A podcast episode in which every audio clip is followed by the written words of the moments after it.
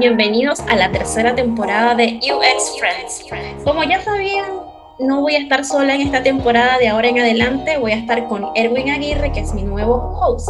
Erwin es ilustrador, profesor en el diplomado en la Finisterra sobre UX Design, también es consultor e ilustrador. La verdad es que Erwin hace de todo. Y nada más y nada menos, hoy vamos a tener como invitado a Benjamín García. Él es UX Designer, as Designer Extreme Facilitator. Además, él es el host de UX Rebel. Ese podcast me encanta. Y pertenece a la comunidad de Extreme en México y Design System Community. Así que bienvenidos a los dos. ¿Cómo están? Muchas gracias, muy bien. Bueno, eh, Benjamín, bienvenido. Quiero Muchas gracias. Sí, eh, gracias a ti. Bueno, primero que todo, muchas gracias por esta presentación, Andrea, por la bienvenida, por, por, esta plataforma o este escenario que nos permite conectarnos a través de la experiencia de usuario. Y obviamente es un honor bastante grande tener a Benjamín García, con quien he podido, digamos, no compartir o conversar, sino es que curioseado, porque parte de la empatía también es curiosear, con quien vamos a conversar un poco eh, del término con Benjamín, he podido curiosear y poderme ver qué hay en aquel lado a través de sus posts. Yo no sé si Benjamín quiere conversar acerca de quién es él, cómo inicia en la experiencia de usuario y así extenderse un poco de su panorama personal. Ah, pero primero expliquemos que esta temporada se va a tratar sobre design thinking y cómo aplicar la metodología. Cada uno de nuestros episodios va a ser una etapa de, eh, del design thinking y la primera etapa es la empatía. Y como dice el libro de Erwin, si no lo han visto por ahí ya tienen que buscarlo, esa es la primera etapa, UX Empathy. Y Benjamín tiene un artículo buenísimo sobre el poder de la empatía, así que Benjamín, preséntate, conversa con nosotros. Muchísimas gracias, de verdad es un placer para mí estar aquí con ustedes. Eh, ya llevamos rato siguiéndonos, a final de cuentas, básicamente todo el año pasado, ¿no? Empezamos esta relación, esta amistad. Yo, yo me gustaría decir amistad y esta empatía, justamente también que tiene que ver con estas circunstancias y estos momentos que se dieron por la pandemia y que todos fuimos empáticos ante el momento y que también aprovechamos esa empatía para generar soluciones que en algún momento encontramos en el tema o, esos huecos para generar contenido, ¿no? Generar podcast eh, y, es un placer para mí este, estar en este, en este podcast. Y bueno, y a la pregunta que me, que me decían, eh, bueno, soy Benjamín de México para el mundo. Este, soy diseñador UX, ya tengo más de cuatro años de experiencia formalmente haciendo diseño de experiencia de usuario. Sin embargo, mi background viene de la parte del desarrollo. Yo empecé eh, desarrollando web, empecé formalmente haciendo HTML, CSS, en una época que posiblemente muchos, y siempre que menciono esto, no van a conocer herramientas como Text Pattern o Mobile Type. No, yo hacía blogs, mis primeros blogs eran con HTML puro y subía todo manualmente. Eh, hacía muy rupestre, ¿no? Eh, y todo nació en ese entonces por unas ganas de de generar contenido, de, generar comunicación, de transmitir. Yo transmitía cuestiones de muchachos, amigos, a mí me salió hoy un barro, este, una espinilla, ¿no? Y, eso era lo que yo comunicaba, porque eso era lo importante para mí en ese momento. Ya después fui mutando, mi trayecto me llevó a estar en ciertas publicaciones este, muy importantes, una red que se llama Weblogs SL, que tiene blogs como Shataka, este, Movitelia, Bitónica México. Tuve ahí un pasaje por el mundo del fitness, ahora siempre lo digo, ya soy más fatness que fitness. Ya no se me da eso del entrenamiento formalmente. Eh, pero bueno, empiezo desde allá y hasta llegar justamente hasta tentarme este encontronazo y encontrar lo que es el valor de involucrar a los usuarios, a las personas, ¿no? En, en el desarrollo formal de un producto o un servicio digital. Y fue cuando dije, ah, aquí es lo que yo estaba buscando, ¿no? Me hacía falta justamente esa pieza y pues ya llevamos ya cuatro años, este, ahorita ejerciendo formalmente el puesto de diseñador UX. Ay, me encanta. Y sabes, quería eh, arrancar con el tweet que tú dejaste en tu artículo, que para que, por cierto, si no han escuchado, no han leído el artículo, está en el blog de UX, en español y lo vamos a dejar aquí en el episodio. Pero arranco con tu tweet. La empatía es la capacidad de comprender y compartir los pensamientos o sentimientos de otros. Para sentir y mostrar empatía, no es necesario compartir las mismas experiencias o circunstancias que los demás. Más bien la empatía es un intento de comprender mejor a la otra persona al conocer su perspectiva. Es correcto, es correcto. Y aquí eh, me gustaría eh, empezar justamente con la diferenciación formal de lo que platicabas ahorita, Andrea, ¿no? Eh, la empatía es una fase del, del, design thinking, pero es importante creo que separarlo en dos vertientes. Una, la empatía, digamos, como esta capacidad de ser empático y formalmente lo que es el proceso de design thinking, porque son cosas distintas. Algo que justamente eh, es importante mencionar es que digamos que el design thinking es un proceso que va enfocado al humano y no tanto al usuario. Esa es una diferencia que hay que marcar. El design thinking nace como eh, lo que llamamos el user center, design, que va enfocado al humano, perdón, human, human center design, a diferencia del user center design. Entonces, lo que busca justamente el design thinking es, es entender y comprender a los humanos, no tanto a las historias perdón, los usuarios. Y con relación a eso, poder entender cómo vamos a mejorar soluciones para eh, relacionarlo con sus propios problemas, con sus necesidades y de esa forma eh, innovar. Es importante aclarar, y yo no me considero la persona más empática del mundo, si escribí ese artículo de, la empatía, es porque justamente llegó un momento en, en mi vida que dije, espera, no sé si estoy siendo realmente empático, vamos a investigar qué es realmente la empatía. Y algo que a mí me ayudó a entender es que justamente mencionamos siempre como esta cualidad, ¿no? De poderte poner en los zapatos del otro, pero para poderte poner en los zapatos del otro requieres también tener el mismo background, posiblemente las mismas experiencias, y eso difícilmente va, va, va a ocurrir. Lo que sí sucede, digamos, con esta capacidad de la empatía es de notar o notar qué es lo que la persona me está contando y está sintiendo y de alguna forma yo trasladarlo a mis propias experiencias e intentar sentir lo que está sintiendo él. Y no necesariamente tiene que ser la misma experiencia, sino es trasladar eso a un momento mío y de ese momento mío yo poder sentir o detectar, o no, solamente las necesidades y las dolencias, sino también la felicidad. La felicidad también es parte de la, parte empática. Entonces, esa digamos que es la primera parte que a mí me gustaría y que es la que abarca justamente el artículo que, que, publiqué y que ahorita está, como bien dices, en, la parte en el sitio de UX eh, en español. Hola Benjamín, qué interesante, qué interesante lo que vas narrando, lo que vas diciendo. Yo quiero hacerte una pregunta bastante, digamos, aterrizada y direccionada a un proyecto digital.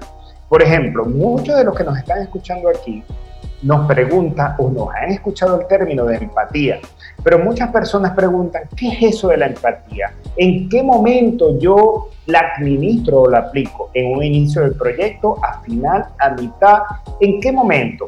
Yo quisiera tú, desde tu visión como experto, desde la visión, en el momento que encontraste la empatía, ¿desde qué momento es importante aplicar la empatía y a través de qué instrumento, medio o camino? No sé si es muy global la pregunta o está bien. No, no, está bien y, creo que más bien sería irla como desmenuzando, como bien comentas. Eh, la empatía creo que al final del día, si la definimos dentro, digamos que ya del proceso de, del diseño de un producto o un servicio, tiene que estar presente en todo momento. Tú no solamente puedes, tienes que ser empático con el humano, tienes que con el humano que va a utilizar la plataforma o a quien le vas a diseñar el servicio, tienes que ser empático con tu mismo equipo de desarrollo, tienes que ser empático con la misma empresa, tienes que ser empático con tus compañeros de trabajo entonces, al final, la empatía está presente durante todo el proceso y todo el diseño. Hablando, digamos, que como esa visión de diseñador UX. Hablando de la fase, es importante aclarar que el design thinking no es un proceso lineal, es un proceso que justamente tú puedes saltar desde las distintas fases. Voy a poner un ejemplo muy, muy claro. Hace poco yo desarrollé un proyecto que partimos desde un producto que ya existe. Es decir, ya teníamos un, sitio funcionando, un sitio al, cual acceden los usuarios. Entonces, evidentemente detectamos un problema, ¿no? Y de ahí nos decidimos ir a la fase de empatía para poder detectar cuál era el problema real de la plataforma y poder entender a los usuarios y cómo la estaban utilizando la plataforma. Debo aclarar que yo, yo soy la persona menos purista de, de los procesos soy la menos. Yo, yo, yo de pronto soy mucho de, a ver, este es mi problema, ¿qué necesito y qué puedo utilizar para poder entender esta problemática? Entonces, eh, hablando formalmente de, la fase de empatía, hay un chorro de herramientas, eh, digamos que podríamos abordar. Evidentemente está siempre esta cuestión de las entrevistas uno a uno, que son de lo que siempre hablamos, ¿no? Las entrevistas uno a uno, cuando entrevistamos a los usuarios, pues es digamos que el primer punto de contacto. Sin embargo, eso nos ayuda muchísimo, por ejemplo, cuando queremos desarrollar un producto desde cero. Primero necesitamos detectar una necesidad, ¿no? Por ponerlo o hablar de algún, de algún ejemplo o necesitamos entender el por qué las personas hacen algo. Ahí podemos utilizar a lo mejor el ejercicio de cinco veces por qué, ¿no? Entender justamente esta pregunta de por qué hiciste esto, ajá, y por qué hiciste esto, y por qué hiciste el otro, ¿no? Entonces, cuando tú vas, y si lo vemos como un funnel, ¿no? Cuando tú vas en este ejercicio al menos partiendo de lo general, yendo a lo específico, te llegas a dar cuenta que justamente en el quinto por qué, pues te das cuenta la, razón y, principal por la que hay un problema no solamente en un producto digital, sino también en un producto que puede ser offline, ¿no? En un servicio, en, simplemente en una llamada, en cómo funciona un call center. Entonces hay muchos ejercicios, eh, evidentemente pues está también, hay uno que se llama what, how y why. Está eh, ejercicios como el body storm, está ejercicios como justamente hacer los journey maps, están ejercicios como justamente, eh, le llaman safari, pero es básicamente como eh, tú ponerte en los zapatos del usuario y vivir la experiencia hablando de un servicio, porque el design thinking, insisto, es para innovar. Entonces no, no lo centremos a un producto digital, sino más bien hay un chorro de herramientas y por cada fase hay un chorro de herramientas, por cada fase hay un chorro de herramientas y dependiendo del reto habrá que tomar qué herramientas vas a utilizar para ese reto en específico. Sí, justamente te iba a preguntar eso. ¿Qué herramienta nos recomienda según, supongamos, alguna herramienta que nos quiera mostrar para algún tipo de servicio, digamos, un e-commerce?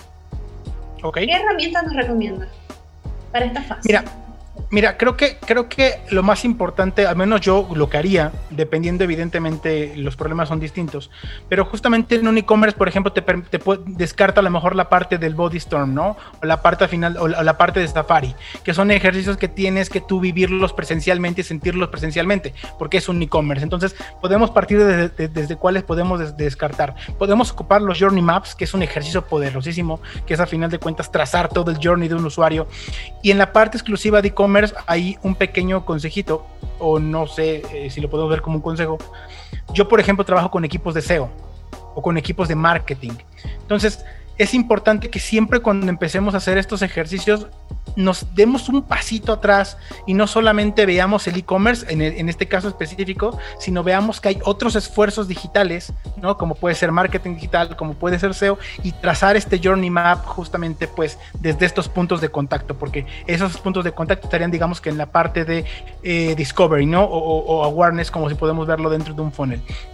Eh, los eh, las entrevistas con usuarios y por entrevistas con usuarios eh, es importante que a lo mejor en estas entrevistas con usuarios, si tú vas a detectar un problema de usabilidad, pues ahí voy a hacer, y es donde voy a hacer la mezcolanza o la mezcla de estos ejercicios, pues tienes que partir también de esta parte de una investigación evaluativa, ¿no? Vamos a evaluar justamente tu producto, vamos a evaluar el servicio con pruebas reales con usuarios, que eso nos va a dar un insight real sumado a las entrevistas. Es por eso digo que yo no soy posiblemente la persona eh, más purista, porque justamente, por ejemplo, el design thinking no te habla de una prueba formalmente de user testing hasta la parte del test, pero al no ser un proceso lineal, es, puedes, incrustar pues estos ejercicios que si bien pertenecen a la fase del test dentro de tu parte de la empatía. ¿no? Para entender cuáles fueron las frustraciones del usuario en cierto paso del journey, entender eh, dónde tiene los puntos de dolor. Y, al final, esos serían los dos principales que yo eh, construiría.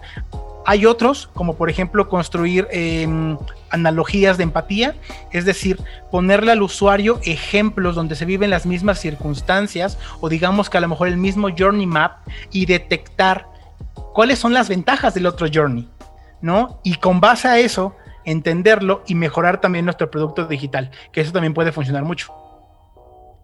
Benjamín, me encantó lo que comentaste y me gustaría aclarar para todas aquellas personas que están escuchando, hablaste del Customer Journey Map, ¿verdad?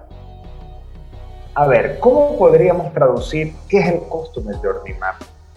Yo lo podría traducir desde mi perspectiva. Desde mi perspectiva, el Customer Journey Map es como el viaje del usuario o los puntos de dolor y fortaleza que el usuario eh, navega en el proceso del viaje. ¿Está bien? Claro. Claro, es, es correcto. Ok, me gusta preguntarte a ti porque obviamente eres nuestro invitado y me gustaría saber cuál es tu, tu, tu, reflexión al respecto. Y otra de las cosas que comentaste que me gustó mucho, que me conectó a una idea que se maneja Netflix y otras aplicaciones que se llama diseño situacional. Comentaste hace rato de eh, poner al usuario en cuestiones o en, en escenarios circunstanciales obviamente en escenarios circunstanciales es obviamente llevarlos a una situación, llevarlos a una situación para ver con qué, qué respuesta nos pueden dar, qué necesidad tienen, ¿verdad? Claro. Prácticamente. En base a esas preguntas, ¿cómo se hacen esas preguntas? ¿Cómo puedo yo, yo llegar al usuario y preguntarle, señor, señora, ¿qué le duele? ¿Cuál es la esperanza que ustedes tienen en un proceso? ¿Cómo yo empatizo desde evaluador en experiencia de usuario? ¿Cómo e-, evalúo cuál es su necesidad? No sé si nos puedes dar tres o cuatro tips o aquellos tips que tú tengas en la mente de cómo llegarle a su usuario. Acabas de dar creo que en la clave, o sea, es la pregunta clave eh, en términos de empatía muchas veces se habla, y esto es algo que yo escucho mucho y que posiblemente también me cuesta mucho trabajo salirme de ahí, es cuando tú vas a investigar es llegar con la mente en blanco, ¿no? Pero digamos que si tenemos que traducirlo en puntos, uno, tienes que dejar el ego de lado, es súper importante. El ego cuando tú vas a entrevistar con usuarios, tienes que quitarte este ego y, y, sobre todo en el entendido que muchas veces tú construiste la plataforma. Entonces, te van a atacar y te van a decir cosas que no te van a gustar. Entonces tienes que quitarte esa camisa del ego. Otra cuestión es la humildad.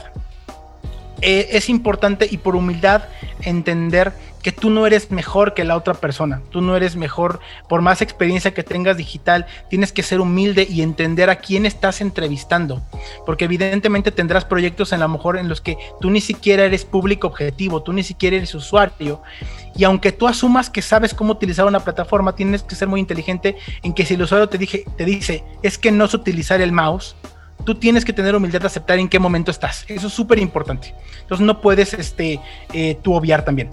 La escucha. En el tema de investigación, escuchar. Eh, eh, no es lo mismo oír que escuchar. Escuchar es poner atención. Y también por escuchar es aprender a observar. Tienes que ver los movimientos, tienes que ver las fracciones, tienes que ver lo que hace el usuario, cómo se mueve, cómo se desenvuelve, cómo se sienta. Eso es súper importante. Tienes que cuidarlo y es la parte que tú, en particular ahorita comentabas. Tú tienes que también tener esta parte de en la parte de empatía, de querer cuidar al usuario, de entenderlo, de apapacharlo, de saberlo guiar hacia esta circunstancia, de transmitirle, muchas veces se dice, o es importante, o hay un ejercicio particular que es como share stories o, compartir historias, donde tú lo primero que vas a hacer es compartirle al usuario una historia muy particular, más allá de, de dónde quieres llevarlo, una historia tuya, una historia real tuya que ayude al usuario a también entender que tú que eres sincero, ¿no? Que eres sincero, que has estado en su misma posición para que él se abra, para que él también tenga, digamos, que esta facilidad de poderte comunicar. Entonces, eso yo lo englobaría justamente como en la parte del cuidado y en la parte de la sinceridad. Que sepa que no lo estás evaluando a él es también súper importante. Y sobre todo, la parte de la curiosidad. La, la parte de la mente en blanco creo que va muy alineado a eso. Tú tienes que llegar con mente de bebé súper importante. Tú no puedes hay cosas que tienes que tener esta imagen o esta mente de que todo te va a sorprender. Aunque el usuario te diga, voy a poner un ejemplo, aunque tú ya sabes que hay un error en tal botón, cuando el usuario veas que lo comete, tienes que tener esa mente de ver para decir, wow, es que se equivocó en el botón, ¿no? Porque eso te va a llevar a entender a lo mejor el cómo se equivocó, y no solamente el qué, el cómo se equivocó, y te va a llevar la curiosidad también a entender el por qué se equivocó, porque no es lo mismo ver que se equivocó, pero a lo mejor se equivocó, voy a poner un ejemplo burdo, porque a lo mejor esa persona tiene problemas, voy a decir, este, de, vista, ¿no? Y, no detectó el color correcto. entonces, si tú, si tú asumes que, hay, que, no eres curioso con cosas que tú en tu mente eh, crees que son normales, vas a tener muchos problemas justamente a la parte de llevar a esta persona al punto donde tú quieres llevarlo. Y la parte del contexto, muchas veces en, pruebas de usabilidad se da, es, eh, vamos a ponerle contextos situacionales, ¿no? Y eso se da mucho en las pruebas de usuario, donde tú le dices, mira, me pasó hace poco, tú eres una persona que va a viajar, tienes cierto presupuesto, ¿no? Y eso te ayuda como a encaminar la, prueba, pero las primeras que mencioné son las claves para, yo creo que una buena empatía y una buena investigación de usuarios. No te quería interrumpir, pero cuando hablaste sobre la segunda parte, ahí se me vino a la mente los sesgos. Nosotros podemos tener como investigadores muchos sesgos, como que, ¿por qué se va a equivocar? Bueno, porque yo tengo la vista casi 100% perfecta, pero alguien puede ser daltónico y no verlo bien. Entonces, ese sesgo no me está permitiendo ver eh, el error que hay. Totalmente, y, es de lo que justamente ahorita platicábamos, ¿no? O sea, tú tienes que ir literalmente, y de verdad es el ejemplo más claro, más allá de mente en blanco con mente de bebé, de que tú no sabes absolutamente nada. Entonces, yo creo que es de las partes más difíciles porque yo he cometido el error un montón de veces o sea, inclusive, digamos que con experiencia sigues cometiendo el error, porque pues, y hace poquito me preguntaban, oye Benjamín, eh, ¿qué pasa si ponemos el link también en la imagen? Mi respuesta en automático fue decir, ah, claro, sí, también se puede, ¿no? Y, y fue, los usuarios están acostumbrados también a dar clics en las imágenes, pero no, o sea, o sea, sí, pero no, porque estoy sesgando esa respuesta con base a lo mejor lo que yo he visto. A lo mejor me voy a dar cuenta que los usuarios de ese producto o ese servicio o esos humanos no funcionan así y no dan clic nunca en las imágenes o depende del asset, depende del aplicativo. Entonces creo que los sesgos y esta mente de bebé son una parte muy importante dentro de la empatía. Ahora que entramos en esto de, de la mente de bebé, tú dejaste un ejercicio para trabajar la empatía este, Erwin, ¿quieres comentar algo antes de que Benjamín nos cuente acerca de este ejercicio? Bueno, primero que todo, te quiero decir y quiero comentar varios, varios elementos que comentaste. Número uno, para hacer resumen a todas las personas que están escuchando. Benjamín García nos habla de tratar al usuario como el bebé, cosa que me gusta y que me parece interesante porque es no dar las cosas por sentado. A veces creemos que el usuario tiene facilidad en la navegación y eso es mentira. De hecho, hay ocasiones que eh, se escucha un poco de ruido, disculpen. Eh, bueno, vuelvo, y repito. A veces damos por sentado que un usuario tiene el manejo de la tecnología total y eso es mentira, porque en ocasiones este término que utiliza, utiliza Benjamín me encanta, tratar al usuario como el bebé, es utilizarlo como una persona que es analfabeta en el medio o que quizás no tiene experiencia. Estoy de acuerdo totalmente. Otra de las cosas que hablaste también, que fue bastante interesante, tratar a las personas con esas limitaciones. Por ejemplo, si la persona no ve bien, si la persona no escucha bien. En algunas partes de Latinoamérica se empieza a utilizar el término de discapacidad visual o discapacidad auditiva, pero con los años empezó a hablarse de eh, limitación visual o limitación auditiva. Me gustaría que tú explicaras con ese artículo que publicaste de UX en español que me pareció fantástico, que explicaras un poco cuáles son los tips para abordar a esas personas desde la empatía. Porque vuelvo y repito a todos los que están aquí en el contexto, Benjamín nos está explicando cómo abordar un proyecto desde la empatía. Y hay un término bastante popular que se ha dicho en los libros, en las teorías y en las frases, que es ponernos en los zapatos de la otra persona. Pero ¿qué es eso de ponernos los zapatos de la otra persona? Aquí ante ustedes tenemos a Benjamín, Benjamín, no, espero que no te sientas muy comprometido, pero para nosotros tu conocimiento es muy importante, que nos expliques o nos contextualices lo que tú comentaste en ese post, en ese blog de UX en español. Adelante. Sí, eh, justamente va alineado con lo que platicábamos al, principio, ¿no? Eh, hay, un, hay un ejercicio, y ahorita, y ahorita abordamos, si quieres, esa parte, Andrea, que, va a ayudar muchísimo para poder para ser empático en, cualquier circunstancia, ¿no? No solamente, creo que es importante, insisto, que, que, quede muy claro que la empatía es una capacidad que podemos desarrollar. Y por una capacidad es importante que digamos que todos comprendamos porque eh, una capacidad se refiere a las condiciones, aptitudes físicas, emocionales y mentales. Entonces, en primera, gente de que nos escucha, todo mundo puede ser empático, pero tienes que trabajarlo.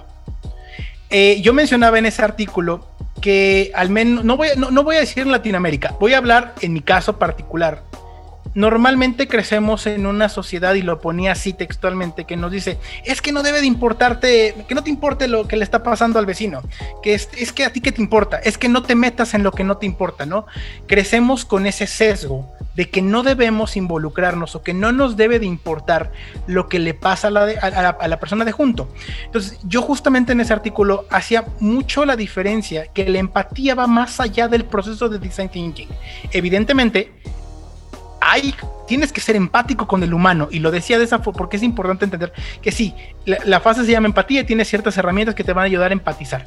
Pero la cualidad para poder empatizar, también tienes que desarrollarla y eso va no tanto con las herramientas, sino va con, digamos que con las habilidades blandas que tú tienes que desarrollar y puedes trabajarlas y va alineado con lo que platicaba Andrea, ¿no? Hay ejercicios, yo estoy trabajando hoy día e intento todos los días eh, de trabajar en la parte empática, porque es bien fácil decir, me voy a poner cuando entrevisto a los usuarios, ¿no? Eh, me voy a poner en los zapatos de, de la persona y la persona te puede decir, no, lo que pasa es que yo ayer cuando fui a la tienda, la verdad es que la persona me trató mal.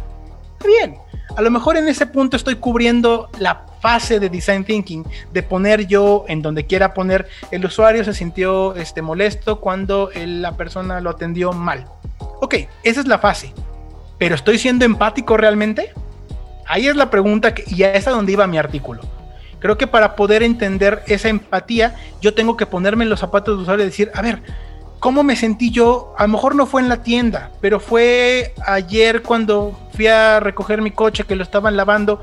Eh, la persona que me atendió estaba de mala cara, ¿no? Estaba de mala cara y la verdad es que yo me sentí mal porque pues también me puse de malas porque yo voy con la mejor actitud, estoy pagando un servicio. Entonces, si se dan cuenta, ya pasé ahí de la parte de la fase de preguntarle al usuario cómo se sintió a yo realmente ser empático y trasladar esa situación a una propia y de, y y sentir lo que está, lo que sintió él en ese momento. Entonces, eh, por eso yo empezaba esa parte con la separación formal de lo que es la, fase de design thinking y lo que es realmente empático. Pero si tú trabajas la cualidad, evidentemente en la parte del proceso, pues tu proceso va a ser más beneficioso. Benjamín, tú relacionas aquí dos cosas bastante interesantes que me gustaría aclarar. O sé que tienen una relación, lo que es el design thinking y el UX. ¿Tú podrías explicar cuál es la relación entre una y la otra? Porque sabemos que el UX se ha valido de varios pilares de la creatividad, del, del design thinking, se ha valido de varias plataformas o conocimientos. ¿Tú podrías explicar por qué en ocasiones están nombrando mucho el design thinking? Sabemos la lógica, pero te permito a ti explayarte y exponer ese término. Listo, eh, va alineado igual, ¿no?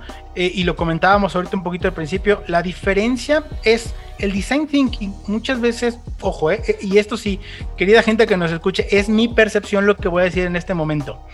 Lo manejamos o se maneja como una metodología, y por mencionar metodología, que, que tenemos que decir que tenemos que tener un mindset, ¿no? Un tipo de pensamiento de design thinking. Para mí es una tremenda caja de herramientas el design thinking. ¿Vale? Donde tú por cada fase, ¿no? Tienes muchas herramientas y dependiendo del reto. Ayer no me acuerdo dónde veía hace poquito que tú cuando, si tú vas con alguien que trabaja madera, vas te vas a dar cuenta que tiene tres herramientas que se llaman igual, pero son distintas por el grosor, por el tamaño y él escoge la herramienta dependiendo de lo que va a fabricar. Entonces, el design thinking me gusta bajarlo a esa analogía, porque es así. Tú por la parte de empatía puedes hacer, te, da ciertos ejercicios, lo que es empatía, este, te da, eh, perdón, perdón, te, da entrevistas, te da cinco veces why, etc. Entonces, partiendo de eso, partiendo de que es una gran caja de herramientas, la principal diferencia, las dos principales diferencias, una, design thinking, digamos que se creó o está creado para desarrollar problemas humanos. Y el UX lo podemos de alguna forma también centralizar a la parte de experiencia de usuario. Usuario refiere al uso de un algo. Que ya de eso lo utilicemos después a un producto digital o no, o no digital es una cosa distinta.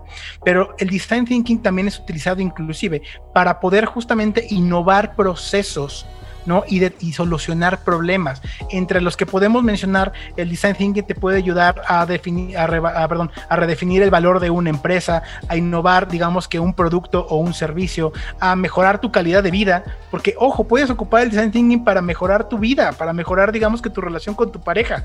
Puedes hacerlo. Eh, porque te da procesos de empatía, te da procesos de ideación, de, definición, de prototipado y de evaluación. Entonces también puedes utilizarlos ahí, ¿no? Puedes utilizarlos justamente para entender cuáles son los problemas que afectan, ¿no? A diversos grupos de personas, como puede ser la basura en tu colonia, como puede ser, no sé, el problema a lo mejor de, que tenemos ahorita con, con, con el, con el COVID, ¿no? El design thinking es una herramienta que te ayuda a innovar y el user experience, que también tiene sus fases y que también digamos que tiene sus expertos, va más centrado, o al menos mi perspectiva, a productos o al uso de una plataforma. Entonces, ahí es donde caería la principal diferencia entre, digamos, si lo queremos ver, el UX, ¿no? Y, el design thinking, y que ahora el UX puede utilizar sin problemas, pues, la metodología o framework de design thinking. Sí, justo eso te iba a decir. Design thinking lo puedes aplicar hasta en la organización de tu closet, en el diseño de tu podcast, en llevar las redes sociales. Yo lo utilizo mucho, sobre todo hago esta parte de encuestas y también aplicando sprint para cuando vamos a hacer cosas más pequeñas. Así que me encantaría saber entonces más sobre este ejercicio para trabajar la empatía, ya como para que vayamos cerrando y les dejemos como una herramienta para que puedan utilizar. Justo, eh, es importante justamente que este ejercicio yo eh, lo vi en, el canal de Sara Burgos, en esta investigación que hice. Tengo ahí y, los podemos dejar. Ahí también hay un video maravilloso que utilizan justamente para entender lo que es la diferencia entre la simpatía y la empatía. Eh, hay muchas opciones, pero bueno, este, este ejercicio yo lo vi en el canal de Sara Burgos y va muy relacionado también a trabajar la empatía desde una perspectiva cuando Mm, tienes diferencias con alguna persona, ¿no? Cuando hay una persona que dices, oh, esta persona como que no me cae bien, pero al final lo importante es, ahorita con este ejercicio, es desarrollar la empatía. Ya después de desarrollar la empatía, pues ya puedes utilizarla dependiendo del aplicativo que tú gustes.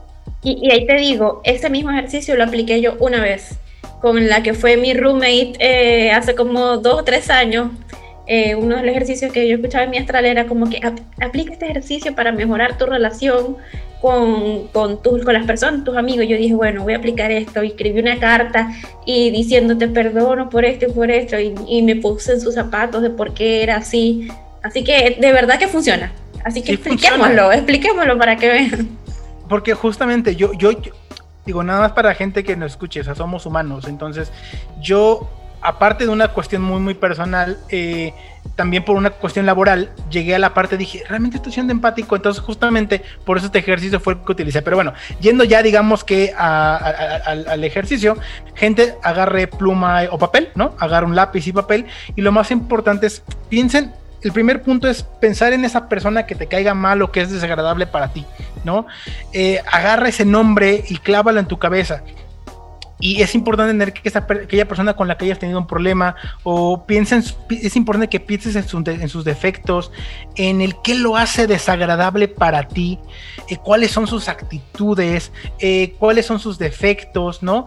Todo. Y todo eso escríbelo en papel, ¿no? Probablemente no, me cae bien esto, no me, no me cae bien su altura. Y a mí me pasó una vez porque dije, me cae mal porque es alto. Pues sí, pero es que tú eres chaparro y, el problema no es que sea alto, el problema es que tú a lo mejor no estás, no estás eh, feliz con tu estatura, puede ser, ¿no? Eh, el segundo punto de este, de este ejercicio es justamente cambiar el chip pensando de manera positiva. Es imaginar cómo te sientes siendo esa persona. Tienes que tal, trasladarte a él y tienes que convertirte en esa persona e intentar comprender el mundo desde su perspectiva, cómo la ve, cómo, por, qué hace, por qué hace lo que hace, por qué toma sus decisiones, cuáles son sus objetivos de vida, cuáles son sus aspiraciones, cómo crees que se siente haciendo lo que hace, ¿no? ¿Cómo crees que él se siente cuando te dice algo o, o te lo dijo de mala manera? ¿Cómo crees que él lo está transmitiendo? Es súper importante justamente llegar. Eh, y es, pero es importante que esto lo escribas de una manera positiva, ¿vale? No de una manera negativa.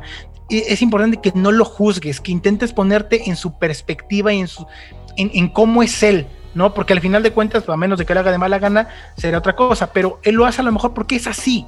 Ahora, el tercer punto es, piensa en ese momento o una acción negativa en que hayas tenido tú hacia esa persona. Vamos ahora a ponernos de este lado. Voy a regresar a ser yo y voy a, y voy a cuando yo tuve esa mala actitud, vamos a intentar entender cómo se sintió esta persona, en qué lo pudo haber dañado, cómo se pudo haber sentido, ¿no? Eh, muchas veces creemos que nuestras acciones son bien, bien justificadas y desafortunadamente no es cierto, son justificadas para nosotros, pero no necesariamente en un contexto general o en un contexto, contexto perdón, objetivo. Entonces, eh, pensar si fue lo adecuado o no cuando nosotros herimos a esa persona. Y digamos que ya en el cuarto punto de este ejercicio es importante entender ahora cómo se siente él, cómo crees que se sintió él cuando tú lo ofendiste, cuando tú le dijiste algo, cuando, eh, voy a poner un ejemplo, cuando le dijiste, es que estás bien menso, ¿no? Aunque a lo mejor tú lo dijiste de broma, pero no, no, no podemos entender cómo se sintió él hasta que nos ponemos en los zapatos, de, él. Y eso solamente lo vamos a lograr si lo hacemos todo este ejercicio, porque se dan cuenta, partimos desde la parte positiva de entender cómo es él y ahora nos pusimos en cómo, cuáles son nuestras actitudes y una actitud de nosotros, cómo lo afecta a él. Entonces, este es el ejercicio de cuatro puntos que yo últimamente lo aplico cada semana con una persona distinta eh, y de verdad lo, digo en serio, lo digo en serio porque... Eh, eh, y, lo decía al principio, la, razón por la que me involucré tanto en la empatía, más allá del proceso, es porque yo dije, no soy empático y quiero ser empático. Entonces he aprendido a conocer mucho de mí y de mis actitudes hacia otras personas con ese tipo de ejercicios. Bueno, así que los que están escuchando, si quieren ser más empáticos, apliquen este ejercicio. Y bueno, ahora sí, vamos cerrando. Eh, ¿Algún video, algún libro, alguna recomendación como recurso que le quieras dejar a las personas que están escuchando? Sí, totalmente. Eh, bueno, antes que nada vayan y ven el artículo que está en este en, en UX en español. Lo vamos a dejar aquí en la descripción. Ah, buenísimo. Vayan al artículo. Se pueden suscribir también al newsletter donde normalmente ahí estoy comunicando este tipo de, cuestiones. Ahorita ya voy a hacer, voy a intentar ser más constante con la publicación de los artículos. Llega cada domingo, pero digamos que hay un, hay un, hay un video en particular que se llama Empatía, signo de grandeza. Es una charla de TEDx eh, por Abel Trilini, si no estoy mal.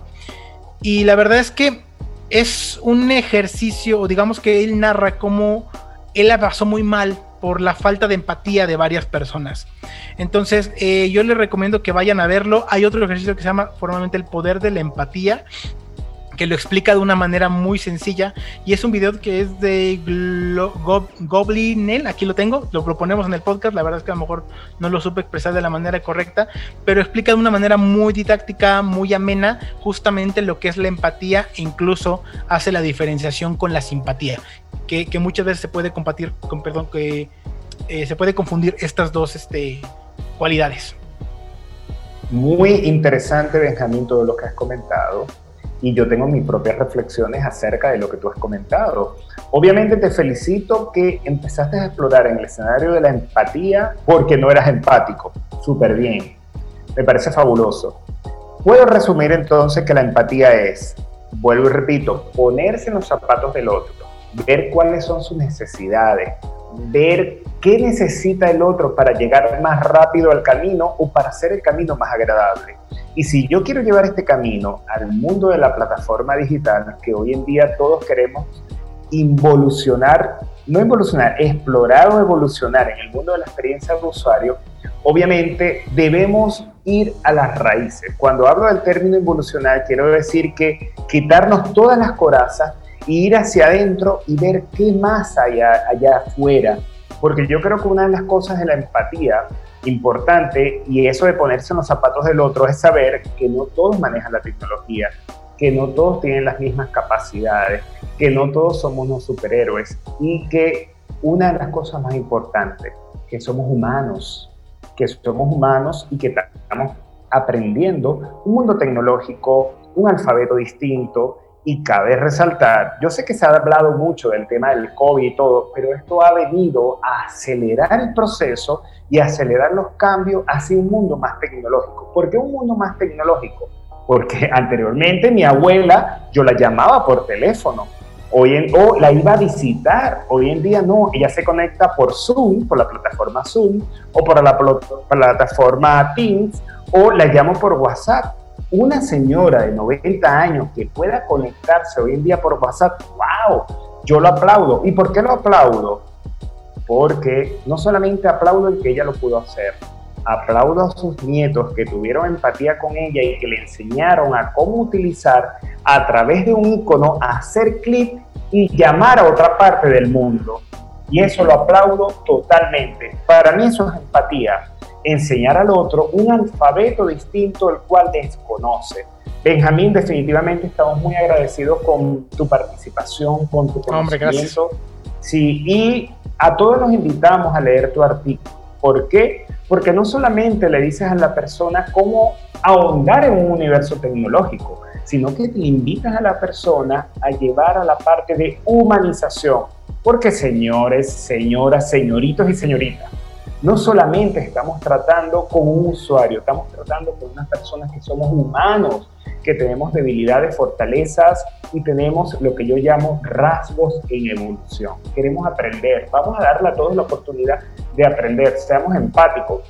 Benjamín, quisiera saber, yo sé que eh, nombraste dos vínculos, no sé si son video, si son link, hablaste del poder de la empatía. Si hay un autor favorito que a ti te haya marcado en el contexto de la empatía, o, o hay muchos. Mira, eh, particularmente, justamente, eh, normalmente para mí mis principios de año son mucho de trabajar en la parte humana y me voy adentrando. Ahorita, más allá de mencionarte, digamos que muchos autores, hay un libro en particular que estoy leyendo y que me ha ayudado un montón para esta parte, que es la parte del libro de El ego es el enemigo.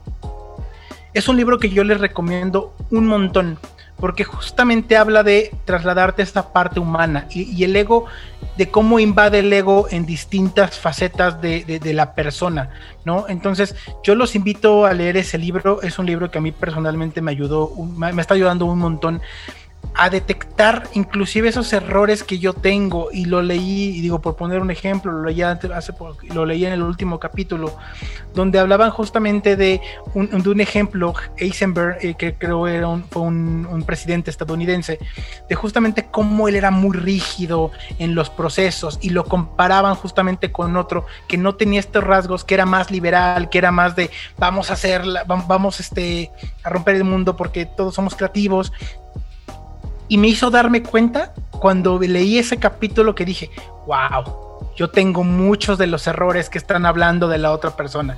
Entonces, ese libro en particular me está ayudando mucho a encontrarme y creo que a su vez les va a ayudar también a ser más empáticos y a, no, y a detectar cuando el ego ¿no? está eh, tal cual atacando cualquiera de tus decisiones o cualquiera de tus actitudes. Maravilloso, de verdad. Muchas gracias, Benjamín, por acompañarnos. Y gracias a todos los que nos escucharon, UX Friends, esto se viene muy bueno en esta tercera temporada.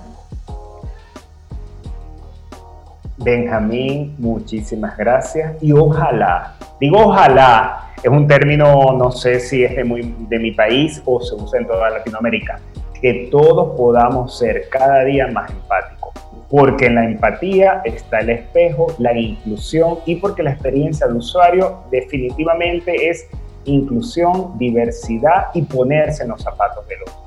Este Muchísimas gracias. Este 2021 se trata de eso, de la inclusión, ser empáticos, ponernos en comunidad, el bien de todos. Correcto, yo nada más decirles muchas gracias por la invitación y cualquier cosa, pues ya saben dónde contactarme, amigos. No, no, di tus redes para que te ah, sigan. Ah, no, no, no, lo saben, por favor. Claro, claro, para el que no te conozca. No, bueno, eh, digo, también estoy generando contenido, también digo nada más para hacer como esta parte de anuncios parroquiales, estoy generando contenido. Este año para mí también se viene eh, un montón de, cambios. tenemos el podcast de UX Rebels, como mencionabas, ya lanzamos la segunda temporada. En mi perfil estoy generando contenido. Este año en particular voy a estar hablando mucho de Design Sprint eh, y mucho de ejercicios tácticos para la parte de UX, como tiene que ver con la parte de empatía. Y pues ahí todo ese contenido, o digamos que donde vamos a centralizar todo es en mi cuenta de Instagram, que es vgarcia.ux, o también en Twitter estoy ahí muy, ya nuevamente muy activo como arroba. Entonces ahí me pueden contactar, un mensajito, más ejercicios, y ahí es el canal para desprender a todas las demás cosas en las que ando.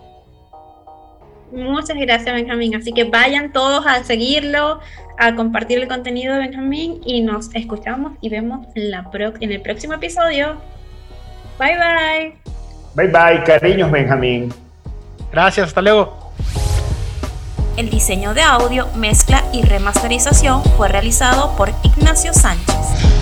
Recuerda seguirnos en Spotify, Instagram, Facebook, Twitter y LinkedIn como UX Friend Podcast. Y si este episodio te gustó, queremos pedirte como UX Friends que nos califiques y dejes un review en Apple Podcasts o compartas en tus redes etiquetándonos. Porque el diseño nos une y el UX nos acompaña.